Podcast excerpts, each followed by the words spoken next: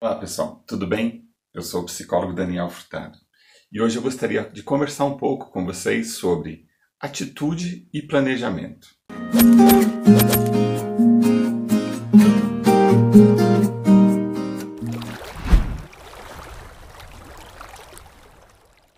Todo final de ano, isso é normal na nossa sociedade, a gente pensar no planejamento, né?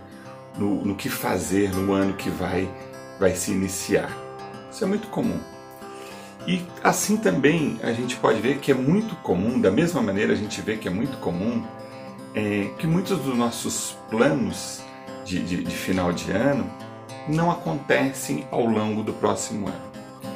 E hoje eu queria trazer uma reflexão com vocês, né?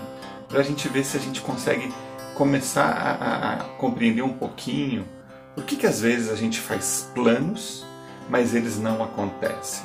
Então vou trazer uma ideia aqui para vocês. Vou usar aqui o gráfico para ajudar a, a gente visualizar melhor essa ideia. Quando eu relaciono as questões relacionadas ao planejamento com atitude, a gente forma um gráfico, onde aqui mais próximo do encontro do gráfico, do, que a gente chama de gráfico XY, que é o ponto zero, ou seja, pouco, baixo planejamento, e ao longo da linha a gente tem muito planejamento. E aqui nós temos o eixo Y, onde a gente tem o, a, o eixo da atitude, que aqui embaixo é pouca atitude e aqui muita atitude. O que, que acontece, por exemplo, com um indivíduo que tem pouco planejamento, ele está trabalhando nessa área aqui, e baixa atitude, ele está trabalhando do meio para baixo. Então nós estamos trabalhando nessa região do gráfico. O que acontece que a gente tem aqui, a gente tem resultados? Tem. Mas esse resultado ele vai estar ligado ao acaso. Às vezes dá certo, às vezes não dá certo. Um outro exemplo, uma outra condição. Uma pessoa que planeja muito, uma pessoa que sonha, que vai, põe no papel, mas ela tem baixa atitude ou seja, ela planeja muito, ela está nessa região do muito planejamento, mas a atitude dela está nessa faixa aqui. Ou seja, ela tem baixa atitude e muito planejamento. Ela vai ter resultado?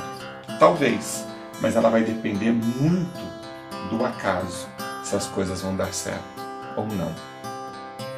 Por outro lado, uma pessoa que tem baixo planejamento, está nessa área aqui, e ela tem muita atitude, é uma pessoa que vai, que corre atrás, que está lutando.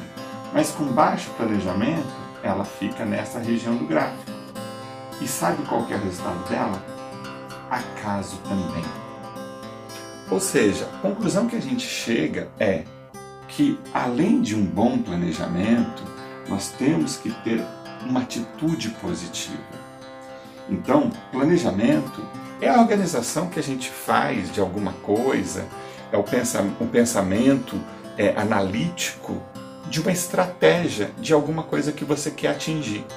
Então, ao longo do tempo, você se organiza para determinados resultados que você deseja.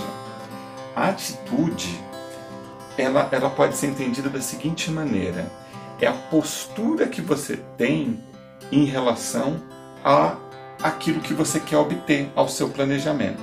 E essa postura nós podemos pensar que ela tem três facetas. A cognitiva, o quanto você sabe a respeito daquilo que você está querendo fazer. A afetiva, que diz respeito ao seu desejo em relação àquilo que você é, quer fazer, o quanto você quer de fato, o quanto você almeja aquele resultado. E a terceira é comportamental, que diz respeito ao que você sabe e como você vai se posicionar em relação a isso.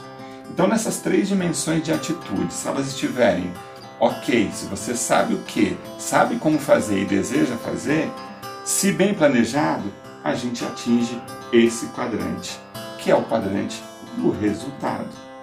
E aí, a gente garante os resultados, a gente aproxima do resultado. A gente tem na vida uma coisa que é o imponderável. Nada é tão garantido assim. Mas a hora que eu aumento, melhoro o meu planejamento, aumento minha atitude, a possibilidade de eu chegar no lugar desejado aumenta bastante. E isso já é um bom começo, né? A todos um feliz Natal e um feliz Ano Novo.